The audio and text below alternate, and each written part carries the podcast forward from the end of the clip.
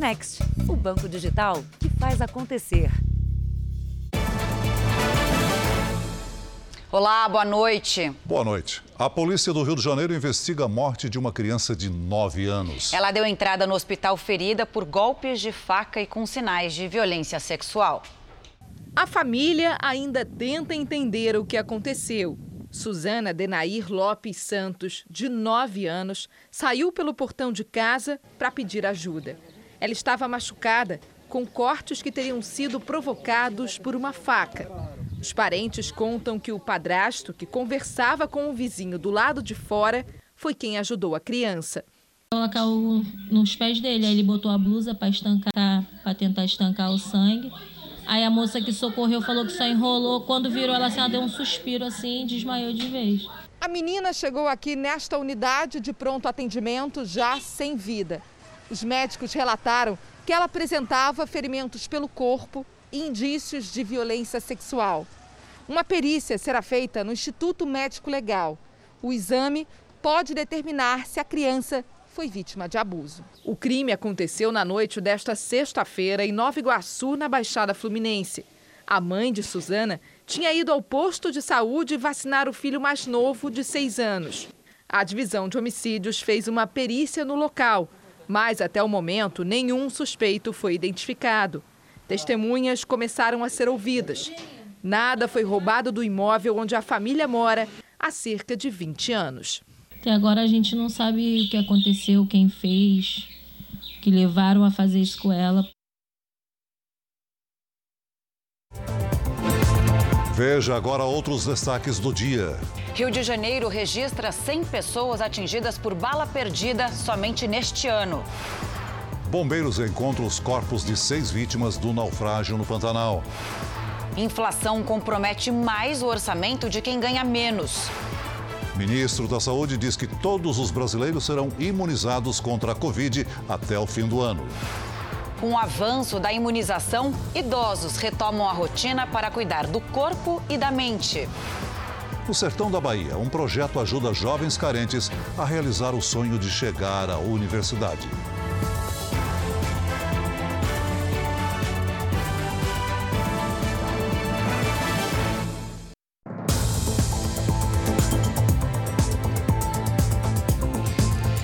Internado num hospital na zona sul de São Paulo, empresário baleado num assalto. Ele foi atingido em frente a um tradicional clube da zona oeste da capital.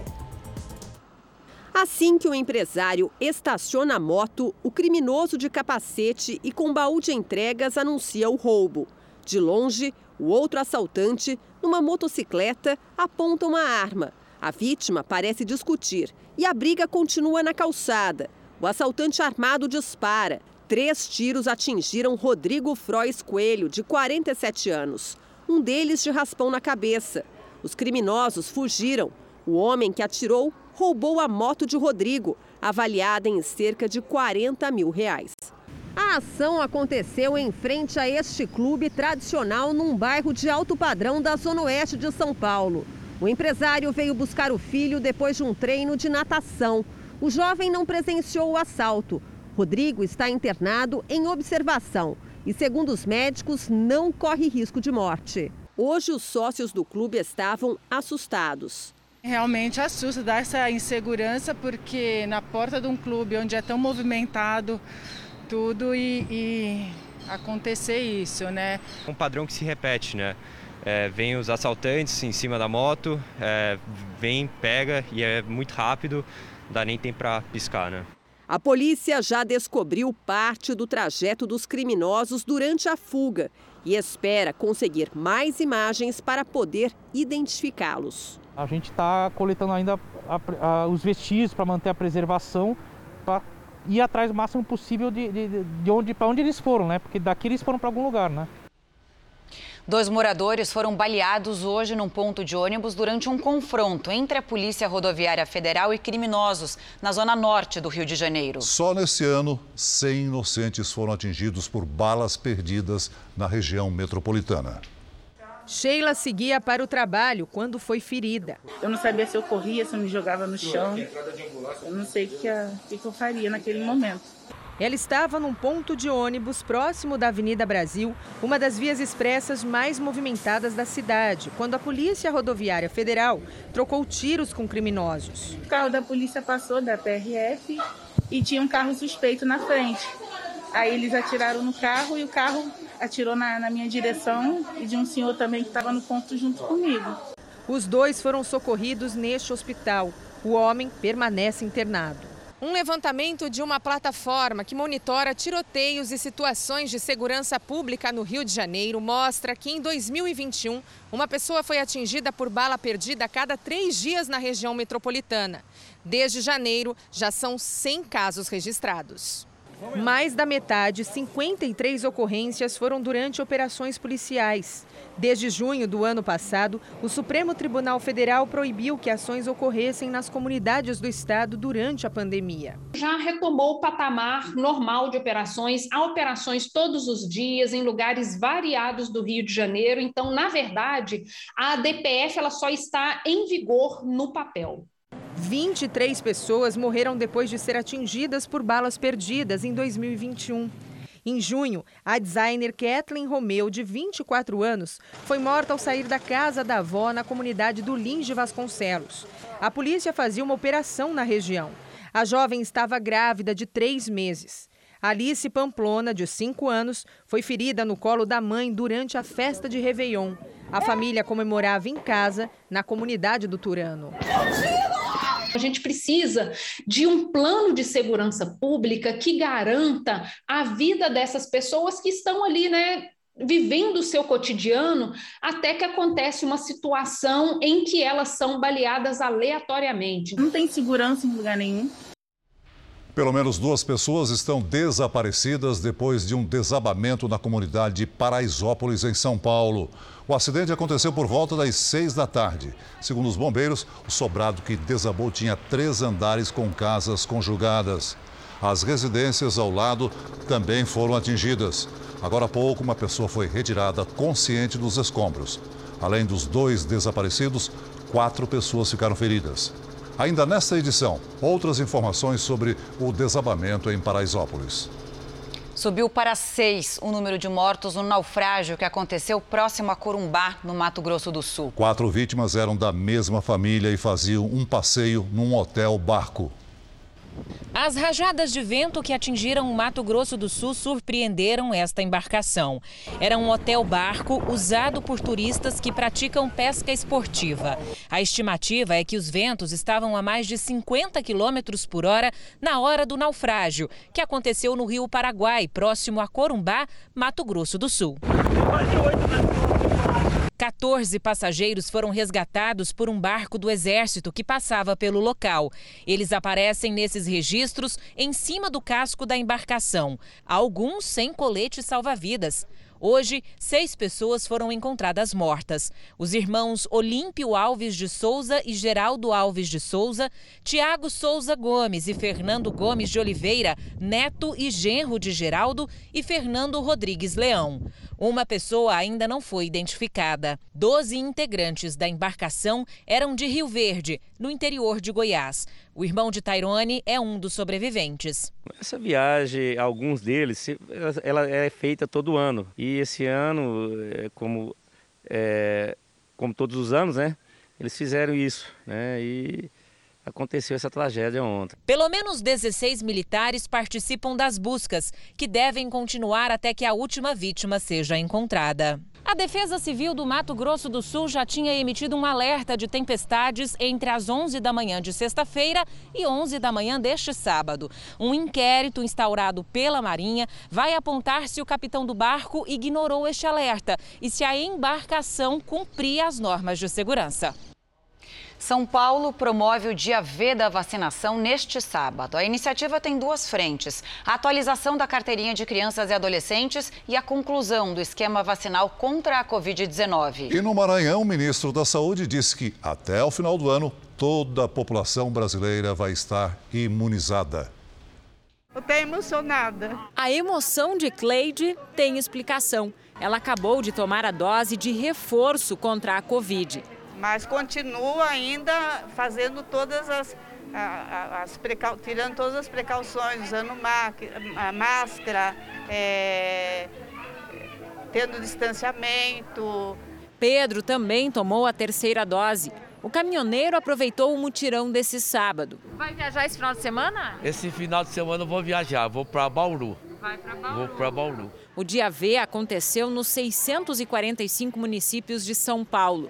O principal objetivo era de reduzir a quantidade de pessoas que estão com o esquema vacinal contra a Covid incompleto. A grande importância de completar o esquema vacinal é principalmente para a retomada, não só a retomada das aulas, mas a retomada também do comércio, a retomada da vida. Hoje também foi o dia D da campanha de multivacinação para menores de 15 anos. A ideia é atualizar as carteirinhas e garantir a imunização contra outras doenças, como sarampo e poliomielite, por exemplo.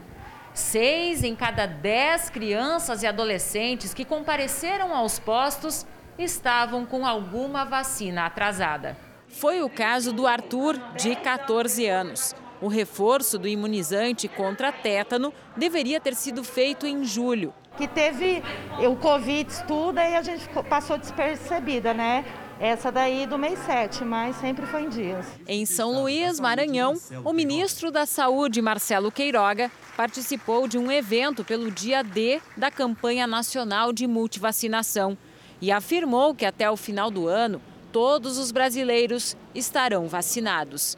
Estamos nos preparando para sair da maior crise sanitária que a humanidade já enfrentou. E isso se deve ao esforço conjunto de todos nós. Até agora, mais de 70% da população brasileira foi vacinada com pelo menos uma dose da vacina e mais de 48% com duas ou dose única. Quem já tomou três comemora. É como se estivesse nascendo de novo, né? E a média móvel de mortes por Covid-19 chegou ao menor patamar desde novembro do ano passado. Especialistas acreditam que essa melhora no cenário se deve ao avanço da vacinação em todo o país. Dos mais de 212 milhões de brasileiros, 160 fazem parte dos grupos contemplados com a vacina contra a Covid-19. Mais de 70% já receberam ao menos a primeira dose e quase metade tem o esquema vacinal completo. De acordo com especialistas, esse avanço nas imunizações reflete nos hospitais, nos atendimentos médicos, na ocupação de leitos e principalmente no número de mortes. A diminuição de casos e de mortes se deve a vários fatores, mas principalmente no Brasil com o avanço da vacinação. Então é, é importante a gente lembrar a importância né, da população estar adequadamente vacinada. O primeiro óbito pela doença foi registrado em março de 2020. 19 meses depois, o país ultrapassou 600 mil mortes. Três estados brasileiros já têm mais de 53% da população completamente imunizada: Mato Grosso do Sul, São Paulo e Rio Grande do Sul. Mas até nesses lugares ainda não dá para dispensar os cuidados, como o uso de máscara, álcool em gel e evitar aglomerações. Mesmo com a desaceleração da pandemia, é importante lembrar que o vírus continua em circulação. Para que nós tenhamos um cenário onde seja realmente possível tirar a máscara com segurança, uh, que se evidencia essa baixa de circulação viral, nós temos que ter ausências de notificação. Né? A gente tem que ter dias seguidos onde não se registram novos casos. Eu tenho um filho de 3 anos e minha prioridade é minha família, né? Eu tento me manter me cuidando para cuidar deles também. Estou me sentindo gratificado por ter a oportunidade de fazer a terceira vacina. Enquanto a pandemia continuar, vamos continuar usando a máscara. Os hábitos alimentares pioraram e as pessoas passaram mais tempo na frente das telas durante a pandemia. A, a, a constatação foi de uma pesquisa realizada em todo o país. Luciene adora correr na rua. Bora! Mas no começo da pandemia, quando teve que ficar mais em casa, confessa, diminuiu a frequência de exercícios. Infelizmente eu tive que parar, né, porque não tinha como ir para a rua. E com isso eu tive que me adaptar em casa, né? Não foi só a Luciene. Ficar mais tempo em casa levou muita gente a se exercitar menos, alimentar-se mal e a passar boa parte do dia aqui, ó, na frente do celular ou da tela do computador. É o que mostram os primeiros resultados de uma pesquisa que avalia o comportamento da população durante a pandemia redução do consumo de alimentos in natura, de frutas, vegetais, um aumento muito significativo no consumo de alimentos ultraprocessados, fast food. A nossa amostra como um todo, ela praticava em torno de 120 minutos por semana de exercício físico e no período durante a pandemia, esse número reportado foi de 80 minutos. Mais de 30% dos pesquisados disseram ter reduzido a prática de esportes. O uso de diário de telas entre computadores e dispositivos móveis passou de 6 horas e meia, em média, para 10 horas. Quatro horas a mais na frente do computador todos os dias por causa do trabalho em home office fizeram o Jandir desenvolver um problema de olho seco.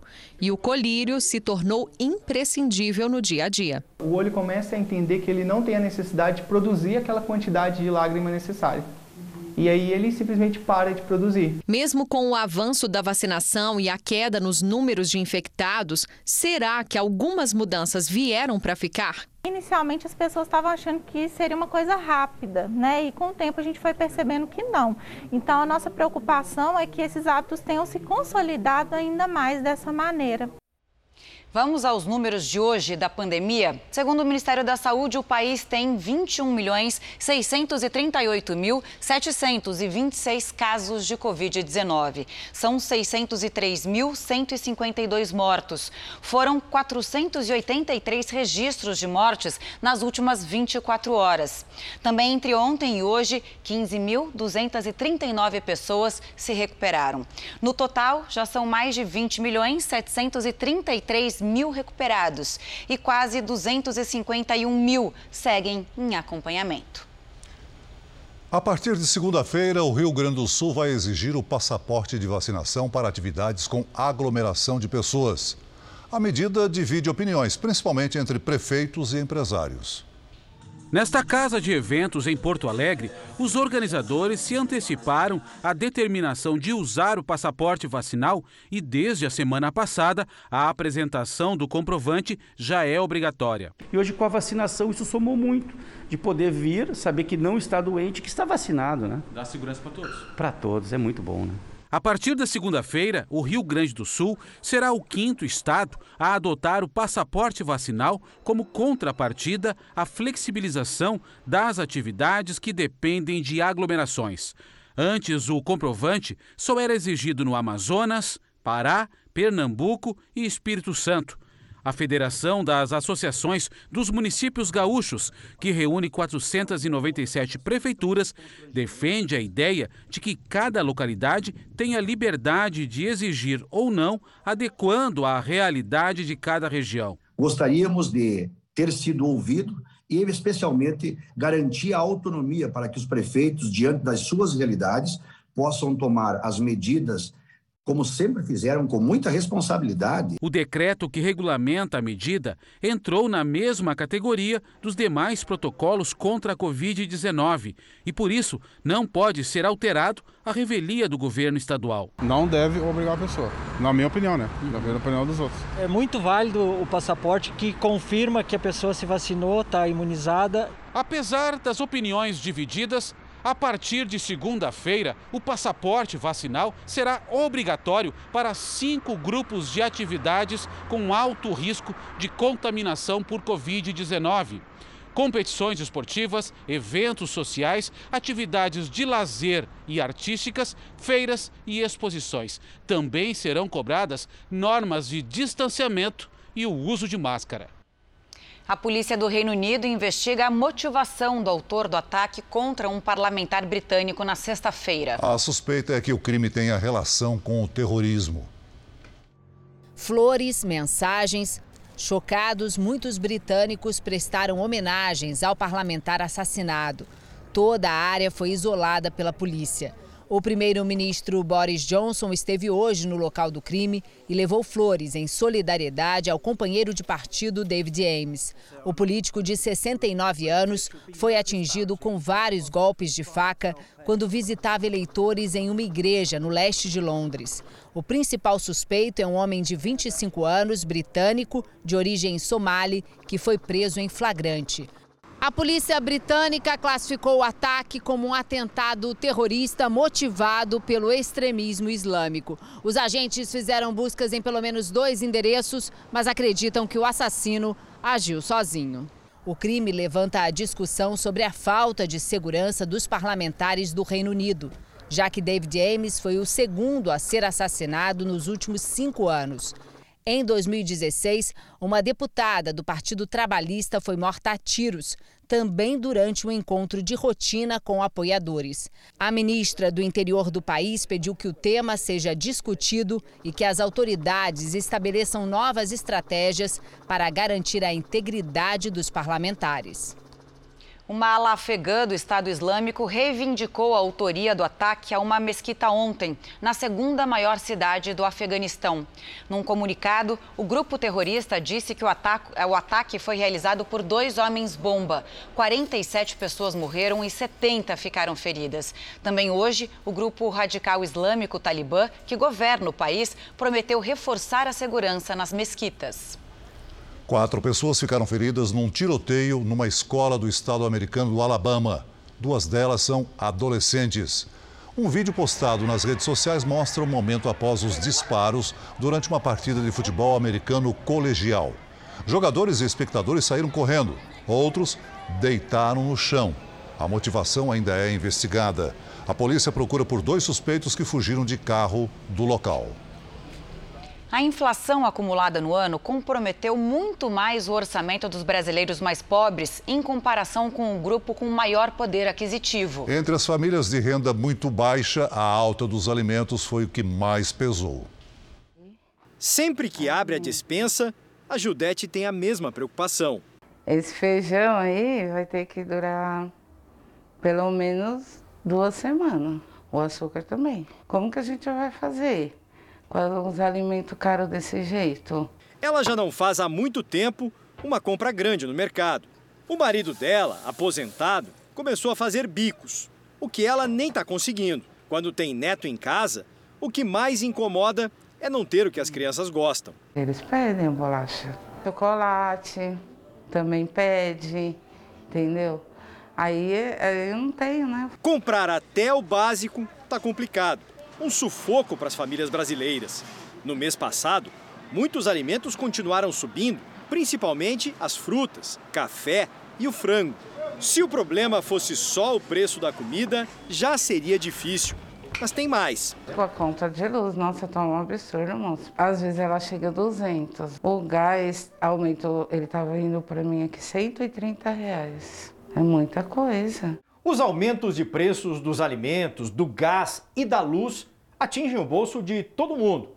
Mas é claro que são muito mais difíceis de suportar por quem ganha menos, enquanto não pesam tanto no orçamento de quem tem uma condição financeira melhor. A inflação é diferente de acordo com o que cada família pode e costuma consumir. E o índice hoje está mais alto, justamente para os brasileiros com renda menor.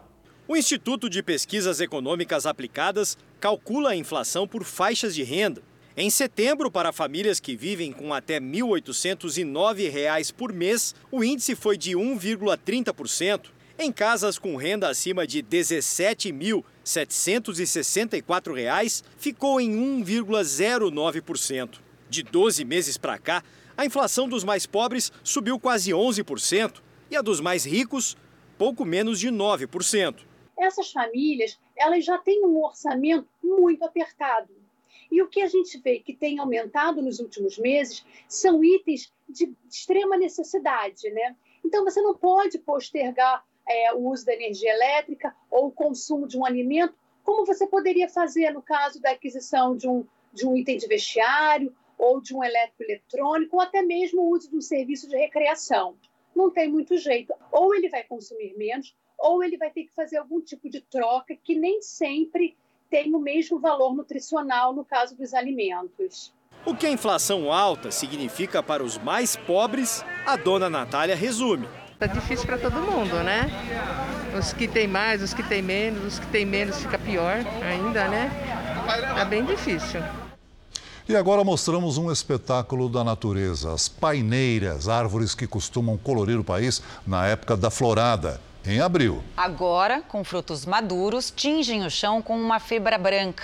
Em Salvador, o algodão flutuante, que lembra neve, virou atração. A imagem causa espanto. Neve caindo no céu da capital baiana? Chega a ser surpreendente. E quando chega a ventar um pouquinho mais, aí é que tem um efeito melhor ainda.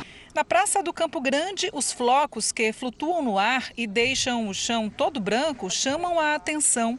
Estes turistas do interior da Bahia até pararam para tirar fotos no celular. É muito interessante a beleza dessa árvore. Na verdade, os flocos são os sementes da paineira, árvores centenárias comuns aqui na cidade. E o algodão que lembra a neve é a paina. Ele envolve as sementes que são levadas pelo vento por longas distâncias. Esse efeito acontece na primavera, quando as árvores começam a dar frutos e a espalhar as sementes. As paineiras são árvores altas que chegam a 30 metros de altura e um metro e meio de diâmetro. Hoje elas estão espalhadas por boa parte do Brasil, do sul ao nordeste. A espécie é nativa da Amazônia e pode ter chegado ao país trazida da África pelo vento há bilhões de anos. O mundo já, já tinha os continentes totalmente separados mas mesmo assim não impediu, não foi barreira para essa espécie conseguir se dispersar sendo levada pelo vento. Mesmo quem já está acostumado com o fenômeno, que se repete todo ano, não deixa de se surpreender. Mas é muito lindo, muito lindo mesmo. O homem mais alto do Brasil não consegue mais andar. Ele acaba de receber um diagnóstico que abalou toda a família. Você vai entender melhor esse drama no próximo Câmera Record. 2 metros e 37 de altura. Eu fui diagnosticado com gigantismo. Um gigante que não exibe mais sua grandeza. Faz quatro anos que ele está numa cadeira de roda. O quadro é irreversível. Vai ter que precisar fazer uma cirurgia de amputação. Mas ele quer lutar. Eu com certeza vou voltar a andar, se Deus quiser. O drama do homem mais alto do Brasil. No Câmera Record. E você vai ver a seguir: relatório final da CPI da pandemia deve indiciar mais de 40 pessoas. E ainda hoje, avanço da vacinação permite que idosos retomem as atividades para cuidar da saúde.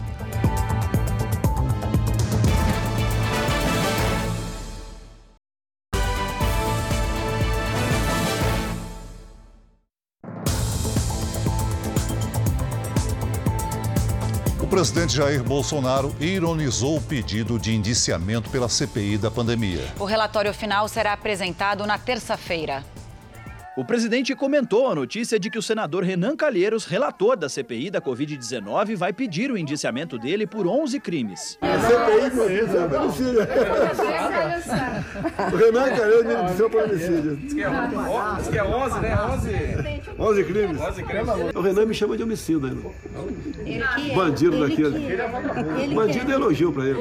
O Renan tá achando que eu não vou dormir porque tá me chamando de homicida, tá de sacanagem. Renan Calheiros está decidido a propor o indiciamento do presidente Jair Bolsonaro por prevaricação, crime contra a humanidade, crime de responsabilidade, incitação ao crime, epidemia com resultado de morte, charlatanismo, genocídio de indígenas, infração de medida sanitária preventiva, emprego irregular de verbas públicas, homicídio comissivo por omissão no enfrentamento da pandemia e falsificação de documento particular.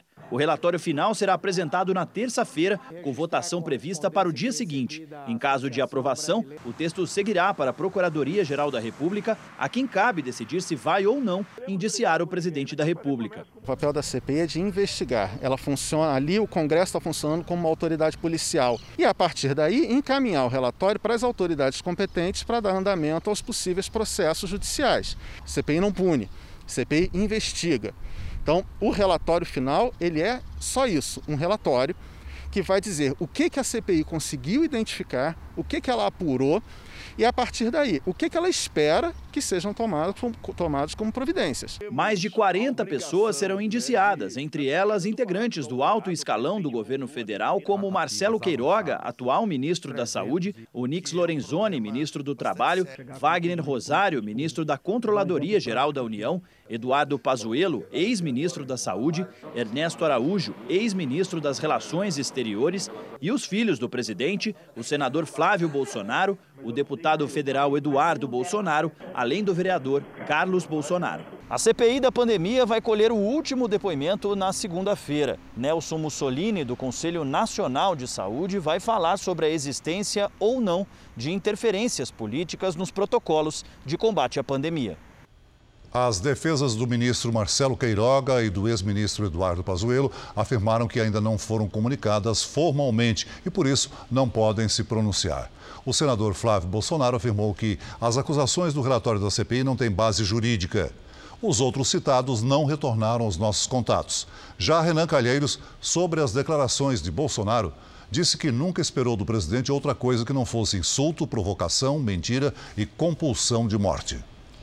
Vamos ver agora uma notícia que está em destaque no portal R7. O preço médio da gasolina se mantém acima de R$ 6,00 há um mês e meio em 19 estados brasileiros. O levantamento é da Agência Nacional de Petróleo. O Rio de Janeiro tem o combustível mais caro do país. O preço médio do litro supera R$ 6,70 no estado. Já o Amapá tem a gasolina mais barata, R$ 5,35 o litro. Para ler esta e outras notícias, aponte a câmera do seu celular para o QR Code que aparece aí na tela da sua TV ou acesse r7.com. Veja agora os destaques do próximo Domingo Espetacular. Dois homens em busca da liberdade. Pedro diz que foi confundido com assaltantes. Fui abordado e eu fui acusado do roubo. Reginaldo teria sido preso porque a moto envolvida no ataque a um fórum estava no nome dele. Eles garantem que são inocentes. Como convencer a justiça de que foi um engano? Reviravolta no caso da brasileira morta em Buenos Aires. A polícia achava que se tratava de morte natural, mas a família de Luana Mello sempre acreditou em feminicídio. Tudo indica que ele praticou. A família quer justiça. Depois da reportagem do Domingo Espetacular, a investigação foi retomada e o principal suspeito preso. Purê, suco, bolo, tudo bem verdinho, saborosa e cheia de nutrientes. Vamos desvendar os mitos e verdades da couve. Tensão em alto mar. Um casal de brasileiros que está dando a volta ao mundo num veleiro é atacado por orcas. O relato dos momentos de terror. Por que ataques como esse têm se tornado cada vez mais frequentes? É no Domingo Espetacular. Logo depois do Canta Comigo Tim. Veja a seguir: jovens são presos em flagrante durante tentativa de roubo em prédio de luxo. E também a nave espacial que partiu hoje numa jornada de estudos dos, dos asteroides de Júpiter.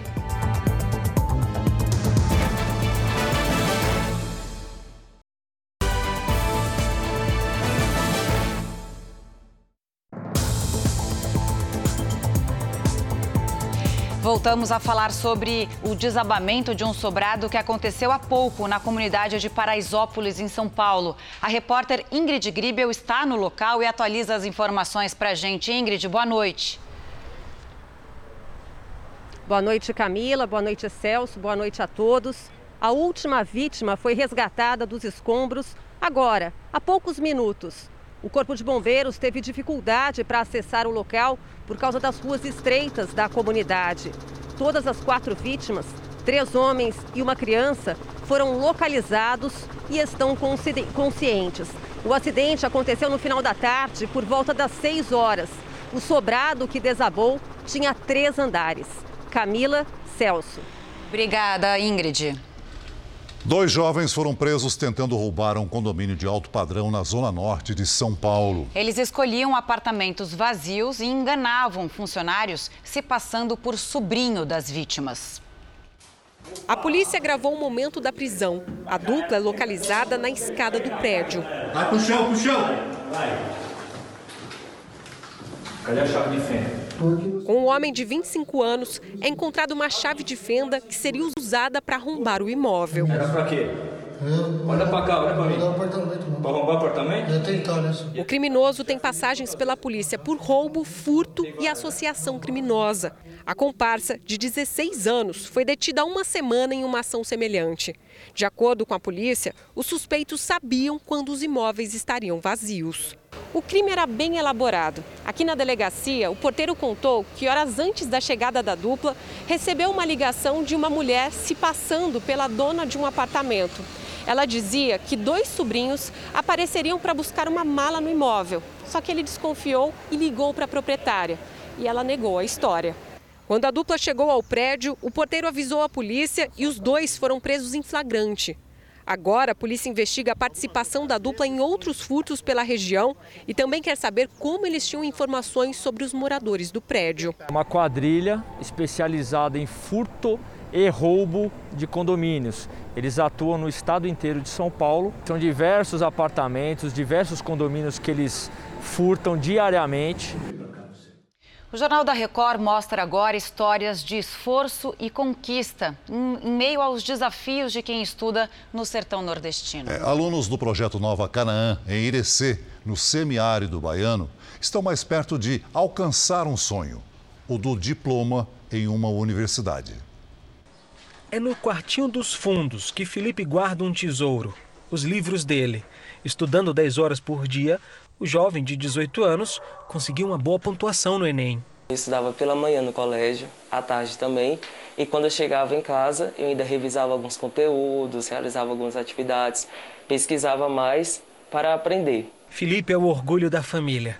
Ainda bebê, ele foi abandonado pelos pais biológicos. Dona Edilza foi quem criou o rapaz. A professora aposentada que ensinava no sertão nordestino se emociona ao falar do filho. Eu nunca precisei pedir ele para ele fazer uma tarefa. Ele já chegava, já tomava o banho dele, já ia direto, desde pequenininho. Hoje ele também é exemplo para os amigos que sonham em seguir os mesmos passos, como Jasmin, que quer cursar medicina. A jovem se divide entre os estudos do ensino médio e os cursos preparatórios, todos online por causa da pandemia. A maioria das mulheres da minha família eram, são donas de casa ou tiveram filhos muito cedo e eu quero ser a diferença. Com bastante esforço, eu vou conseguir ir muito longe. As famílias de Felipe e Jasmin não tinham condições para financiar os estudos dos jovens.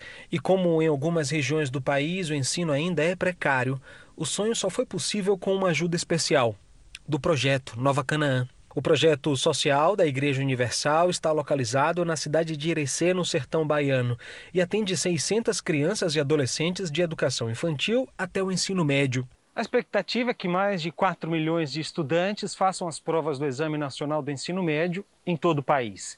São Paulo, Minas Gerais e Bahia são os estados com mais inscritos.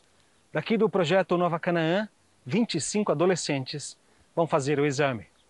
Nós reconhecemos a importância de uma base educacional, desde a educação infantil, perpassando por todos os segmentos. Isso vai fazer toda a diferença. Enquanto os estudantes se preparam para o Enem, os pais, orgulhosos, seguem na torcida. Doutora Jasmin, fé em Deus, né? Mais de 10 mil vagas temporárias de emprego podem ser criadas na Baixada Santista até o final do ano. E até metade desses postos de trabalho deve ir para o mesmo setor, o de cruzeiros marítimos.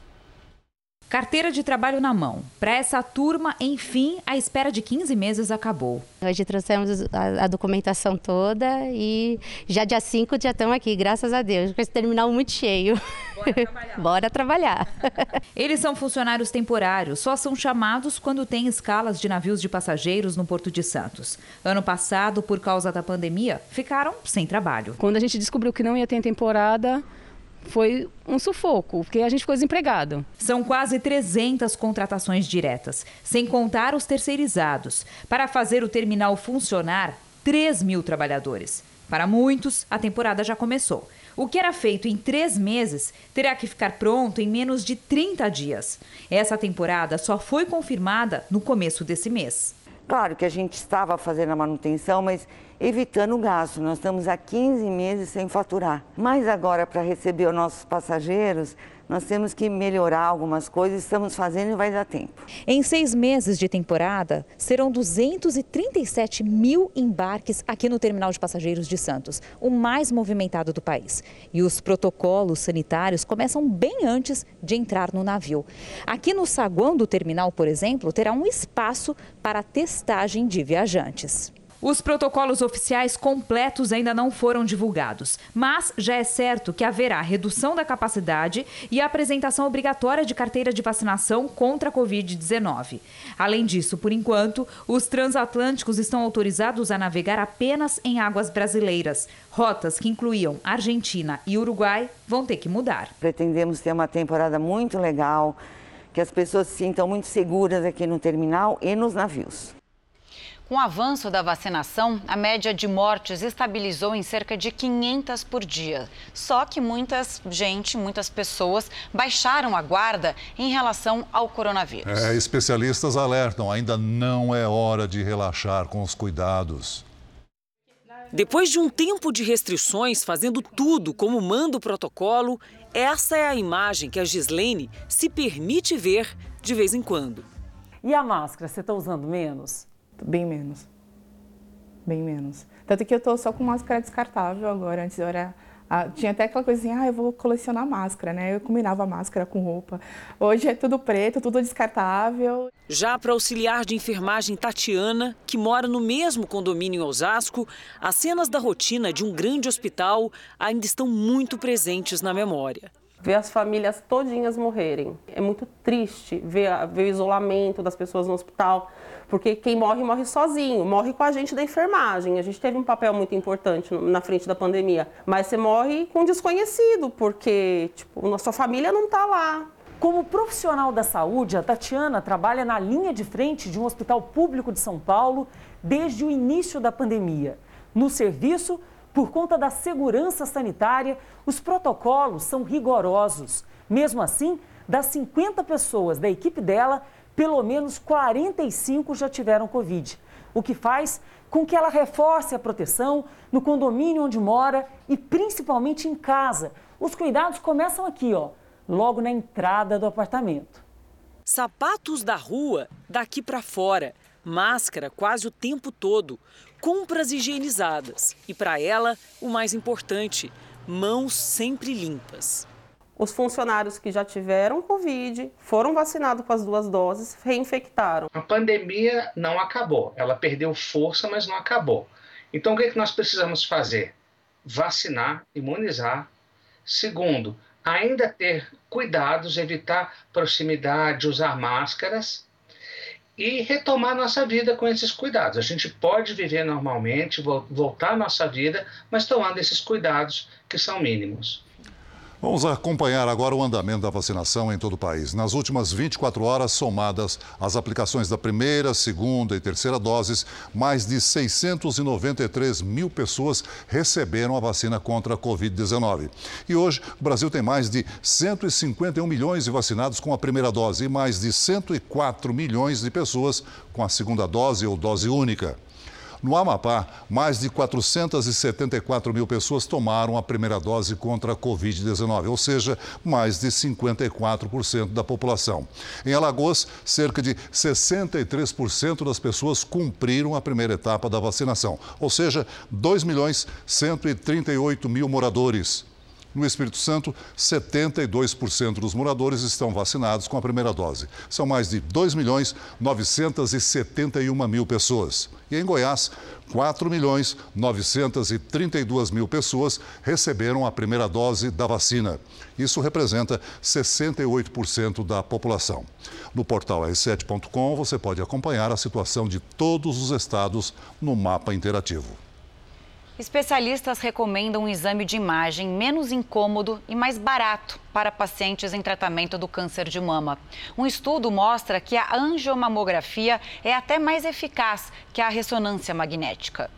Kátia tinha 36 anos quando descobriu um câncer de mama. E eu descobri fazendo o autoexame porque aos 36 anos eu, não, eu ainda não tinha nenhuma indicação né, para fazer a mamografia. Então, para mim, foi uma notícia terrível. Ela foi em busca de um diagnóstico confiável. O médico decidiu substituir a ressonância magnética pela mamografia com contraste. Um exame que demora apenas 5 minutos em vez dos 40 da ressonância. O iodo injetado no organismo da paciente consegue identificar células cancerígenas cancerígenas. Os benefícios da angiomamografia ou mamografia com contraste foram reconhecidos por um estudo recente da Sociedade Brasileira de Mastologia. Além dos pesquisadores considerarem este método tão eficiente quanto o exame de ressonância, o custo é 60% mais barato. Então a paciente de uma só vez já sai com a mamografia e com uma mamografia contrastada, que é semelhante a uma ressonância. Por enquanto, o Ministério da Saúde diz que não há pedido para avaliação da angiomamografia na Comissão Nacional de Incorporação de Tecnologias do SUS. O câncer de mama é o que mais atinge as mulheres no Brasil e no mundo. O Instituto Nacional do Câncer estima que até o ano que vem devem surgir mais de 60 mil novos casos da doença no país. Segundo o especialista, não há mamógrafos em número suficiente e a pandemia ajudou a afastar as mulheres dos consultórios. Só no ano passado, houve diminuição de 42% na procura por esse exame em todo o país. A adoção da angiomamografia pelo SUS ajudaria a desafogar a fila. Ela vai te dar uma avaliação da extensão da lesão, possibilitando depois da quimioterapia você ver melhor como que foi essa resposta, e ela vai te dar a possibilidade de identificar outras lesões ocultas que a mamografia comum ou ultrassom não conseguiram observar. Foi graças ao exame de contraste que Kátia está comemorando 10 anos de vitória sobre o câncer de mama. Vai ser uma notícia assim maravilhosa se as pessoas, se todas as pessoas, se as mulheres do SUS puderem ter acesso à mamografia contrastada. Um mistério intrigante que tem acontecido no litoral nordestino está prestes a ser desvendado. São os fardos de borracha que aparecem na região desde 2018. Talvez uma resposta agora, né? Para pesquisadores, a carga estava em navios da Segunda Guerra Mundial afundados na costa brasileira. A descoberta foi feita por pesquisadores da Universidade Federal do Ceará a partir de um ideograma japonês gravado nos fardos. Através do símbolo, foi possível identificar que o navio partiu de um porto no Japão, carregado com borracha e estanho, um metal resistente à corrosão. Seria o fim do, do mistério, né, ao descobrir que se trata então do vazamento de um segundo navio alemão naufragado aqui ao largo do nosso litoral. O navio foi bombardeado por americanos na costa brasileira em 1944. Segundo pesquisadores, algumas empresas tentam resgatar a carga de estanho que está dentro do navio naufragado na costa brasileira. Com isso, a carga de borracha se desprende e boia no mar, até chegar às praias do Nordeste. Depois do que foi revelado, estudiosos têm agora outra preocupação: a fauna marinha. Como esses fardos ficam muito tempo no mar, eles podem se decompor em pequenos pedaços que podem ser ingeridos por animais marinhos, por exemplo. Enquanto os temporais atingem o centro-sul, o sol e o calor comandam o tempo no interior do Nordeste. Cidades do norte da Bahia e no interior do Piauí não registram aquela chuva boa há mais de 90 dias. Assunto para a Paloma Poeta. Ótima noite, seja mais uma vez bem-vinda. Alguma esperança desse cenário mudar, Paloma? Olha, esperança tem, mas bem pequenininha mesmo. Camila, boa noite para você. Celso, boa noite para você também que está em casa. É que, infelizmente, essa chuva que essas áreas do Nordeste tanto precisam só devem retornar no ano que vem. Por enquanto, as nuvens mais carregadas ficam nessa região entre o Sudeste e o Centro-Oeste. Uma frente fria que está entre o Rio de Janeiro e o Espírito Santo deve provocar chuva com frequência nos próximos dias. E atenção para o risco de deslizamentos e transbordamentos entre o norte fluminense e o sul da Bahia. No interior do Sudeste e no Centro-Oeste, a chance até de queda de granizo. Apenas essas poucas áreas claras do mapa é que devem ter o tempo firme. E no Rio Grande do Sul, em plena primavera, acredite se quiser, tem chance de geada na fronteira com o Uruguai, com mínima de apenas 2 graus. Falando nisso, então, vamos conferir como ficam algumas máximas. Amanhã, em Florianópolis, faz apenas 19 graus. No Rio de Janeiro, 24. Em Cuiabá e no Recife, 30. em Fortaleza 33 e em Manaus 32. E aqui em São Paulo, essa chuva dos últimos dias continua e as temperaturas vão ficando mais baixas. No domingo, mínima, olha só, de 15 graus. Na segunda e na terça, os termômetros marcam entre 14 e 18 graus. E na quarta, que sobe mais bem pouquinho, máxima de 20 graus, ainda vai precisar do casaco, Celso. E agora é hora do tempo delivery. Paloma, a Daniele quer saber a previsão para Buritis, Rondônia. Claro, vamos para lá então, Celso. Oi, Daniele, tudo bom? Por aí os próximos dias devem ser de sol, mas também de chuva. Amanhã faz calor, máxima de 31 graus. Já na segunda e na terça, esse calorão ameniza um pouquinho. Vamos atender a Sandy de Major Vieira, Santa Catarina, meu estado. então vamos lá, com muito carinho, claro. Oi, Sandy. Major Vieira deve ter chuva amanhã e segunda-feira também, com temperaturas entre 8 e 15 graus. E na terça é que a chuva vai dar uma trégua, mas com o tempo ainda nublado, sol encoberto. Máxima de 18 graus. Participe você também do Tempo Delivery pelas redes sociais, você já sabe, né? Bem fácil. Mande sua mensagem com a hashtag você no JR. Camila, Celso, um ótimo domingo para vocês. Para você, você, também, também Paloma. Volte sempre. Um terremoto de magnitude 4,8 na escala Richter, que chega a um máximo de 9, provocou destruição em Bali, na Indonésia. Pelo menos três pessoas morreram. O tremor causou deslizamentos de terra e deixou várias construções parcialmente danificadas. Centenas de moradores tiveram que abandonar as casas. Esta mulher foi resgatada com vida dos escombros. Bombeiros ainda procuram por mais vítimas. A região de Bali é um dos principais destinos de turistas e foi reaberta recentemente aos estrangeiros. Ainda na Indonésia, 11 estudantes morreram afogados durante uma excursão para a limpeza de um rio. Outros 10 foram resgatados. 150 alunos de uma escola secundária participavam da atividade na província de Java Ocidental, no sudoeste do país.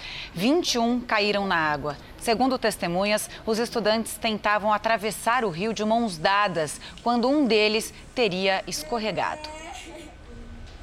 E a NASA enviou hoje ao espaço uma nave com destino a Júpiter para estudar pela primeira vez a formação dos asteroides do planeta. A missão terá o maior percurso já realizado por uma espaçonave na história. 3, 2, 1, 0. A sonda batizada de Lucy decolou de Cabo Canaveral, na Flórida.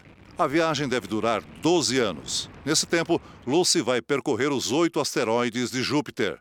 O principal objetivo da missão é descobrir mais sobre a formação do sistema solar. Segundo os especialistas, esses asteroides são como cápsulas do tempo, que não foram muito exploradas e podem dar pistas sobre a origem do universo. Estudantes do Instituto de Tecnologia do Camboja, país do continente asiático, projetaram drones tripulados. A ideia é desafogar o trânsito nas grandes cidades e também servir de apoio no combate a incêndios. O veículo é simples, usa oito hélices e foi desenvolvido por estudantes do Instituto Politécnico do Camboja país de 16 milhões de habitantes no sudeste da Ásia. Aqui na capital do Camboja, sofremos com os engarrafamentos no trânsito. Então resolvemos criar um drone que pudesse servir como táxi. O estudante de 21 anos que pilota o drone explica ainda que o projeto inclui a fabricação de veículos para ajudar o serviço dos bombeiros. Os drones poderiam alcançar locais onde os caminhões-pipa não chegam. Poderiam, por exemplo, transportar água ou levar a mangueira para os andares mais altos dos prédios. Por enquanto, o protótipo consegue carregar um piloto de até 60 quilos durante 10 minutos, a uma altura de 4 metros. A distância máxima percorrida é de 1 quilômetro. O líder do projeto diz que o design está sendo aperfeiçoado para suportar um peso maior e voar mais longe com estabilidade. Antes da pandemia, em 2018, foram vendidos 4 milhões de drones em todo o mundo. Eles estão presentes em muitas áreas, como entretenimento, uso militar, mapeamento geográfico, mas é no transporte que os analistas esperam o maior crescimento nos próximos cinco anos. Então, pelo que tudo indica, o projeto desses estudantes do Camboja está no caminho certo. Na Colômbia, 24 dos 80 hipopótamos que vivem na antiga fazenda do traficante Pablo Escobar foram esterilizados. O objetivo é conter a reprodução desenfreada. Cientistas colombianos e americanos usaram um produto químico que torna os animais inférteis. Em 1993, quando Escobar foi morto a tiros, a polícia apreendeu a fazenda e enviou ao zoológico a maioria dos animais importados ilegalmente. Mas um casal de hipopótamos ficou e, sem predadores naturais, multiplicou a espécie no local, espantando a fauna nativa da região. Uma arara sem bico ou um pássaro sem perna não conseguem sobreviver na natureza, a não ser que recebam uma pequena ajuda. Em Mato Grosso do Sul, um veterinário teve uma ideia para reabilitar animais feridos. São próteses construídas em impressoras 3D. A seriema, esse animal de pescoço longo e pernas compridas, é uma ave típica do cerrado. Mas essa está diferente. Vítima de um atropelamento, ela iniciou a reabilitação graças a uma perna de plástico. A prótese foi desenvolvida por este médico veterinário do Centro de Reabilitação de Animais Silvestres de Campo Grande. Todos sabemos que um animal desse, né, principalmente uma seriema, sem uma perna, é, é, é morte, né? infelizmente. Então me veio esse estalo, né? Por que não acessibilidade aos animais? A peça foi criada nesta impressora 3D, que usa um filamento especial de plástico. Assim que o projeto ganhou vida, a prótese foi colocada no animal e deu certo. Foi instantâneo a alegria do animal a hora que nós colocamos a prótese no animal. Por quê? Porque come... a primeira coisa que ele fez, ele ficou em pé. Deu uma ciscada, né? um pouco desconfiada ainda. Né? No entanto, ainda ela está em processo de, de, de adaptação ao novo membro. Mas assim, ela já se juntou com outro animal da mesma espécie e a partir de agora eu creio que só alegria e adaptação. Foi neste mesmo centro de reabilitação que esta arara acidentada da espécie canindé recebeu uma prótese de bico. O animal se adaptou bem ao implante e foi devolvido à natureza. Essa é a proposta deste centro de reabilitação: fazer com que os animais silvestres feridos sejam tratados e retornem para a vida na mata. Sobre a seriema, ainda é cedo para saber se ela poderá deixar o cativeiro. Mas uma coisa é certa: depois da prótese, a ave ganhou qualidade de vida. Esse animal, por mais que ele não volte à natureza, ele vai ser encaminhado a algum centro de pesquisa, né, algum zoológico, alguns parceiros nossos e com certeza ele está apta à reprodução. Então isso a gente continua ainda a multiplicação das espécies. Nos Estados Unidos, a tecnologia do 3D está sendo usada na construção de casas. A promessa é de imóveis sustentáveis por um preço mais acessível projeto rápido. De forma totalmente automatizada, cada peça da casa é construída nessa impressora a partir de modelos digitais. E esse é o resultado: um imóvel moderno, espaçoso e com grandes janelas. A empresa responsável fica em Oakland e pretende usar as impressoras 3D para enfrentar a crise imobiliária na Califórnia. Recentemente foi anunciado até mesmo um bairro totalmente construído com a ajuda da impressora. Serão 15 casas na cidade de Rancho Mirage, no sul da Califórnia. São imóveis com três quartos, dois banheiros, deck e até piscina. Um dos atrativos para esse tipo de construção é o preço, considerado baixo para muitos americanos.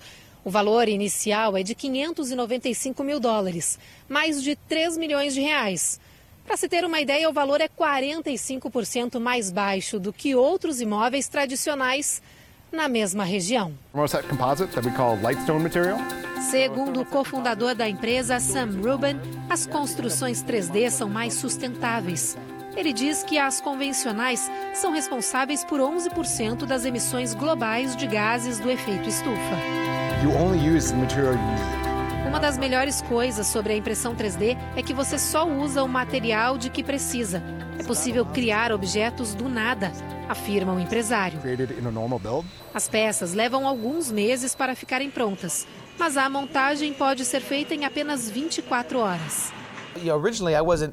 Chris McGogan diz que tinha a intenção de construir uma casa tradicional, mas o preço do imóvel feito pela impressora 3D o fez mudar de ideia. Idosos com a vacinação completa começam a retomar a rotina de exercícios, cultura e lazer. É, faz bem para o corpo, para a mente e para a alma. Todos sentiam falta da companhia e da troca de energia entre as pessoas. Dona Yara, de 79 anos, usa a imagem no celular como inspiração para reproduzir cores e formas no papel.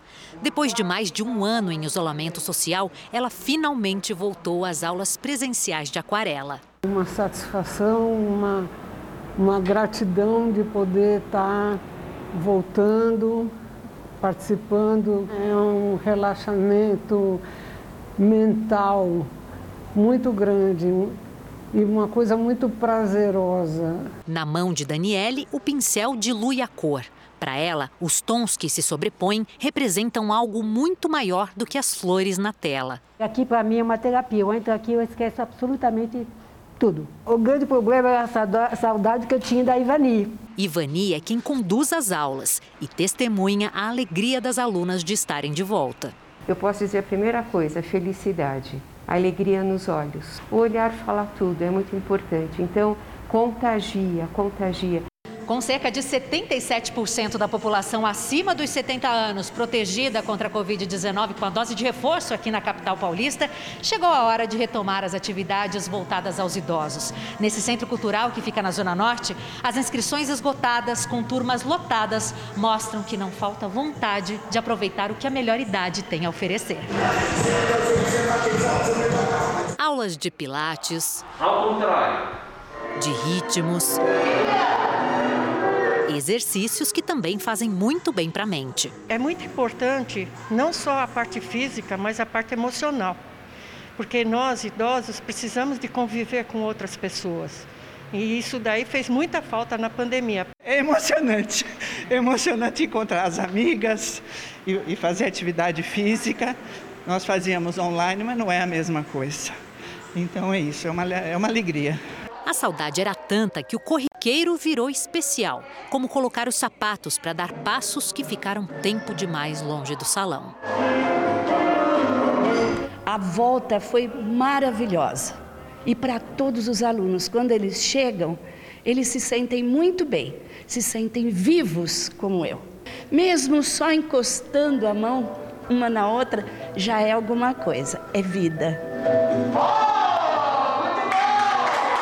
Ainda há quem prefira acompanhar as aulas de dança de salão de casa. Mas para essas alunas animadas, estar aqui significa retomar a autonomia, a liberdade e reviver sensações que o isolamento na pandemia não permitiu. Nossa, eu cheguei aqui numa alegria, parecia o primeiro ano de escola de uma criança. É saúde, é perceber que o corpo vai mais ou menos, mas vai, e vai chegar um momento em que ele vai estar 100% de novo. É como se eu tivesse a minha vida de volta, porque antes não dava para fazer nada. A gente gosta de viver, e era isso que a gente não estava conseguindo antes. O que a gente percebe da participação das pessoas nas atividades é que elas participam mais por, por, uma questão de fazer parte de um grupo do que pela técnica que está sendo compartilhada ali nas atividades, né? E se a necessidade de ficar em casa privou muita gente de fazer o que gosta, por que não aproveitar a flexibilização para realizar um sonho antigo? Desde criança, né, aquele sonho de ver todo mundo tocando né, música, eu sempre gostei. Minha mãe cantava, né, então eu ficava apaixonada por aprender, né?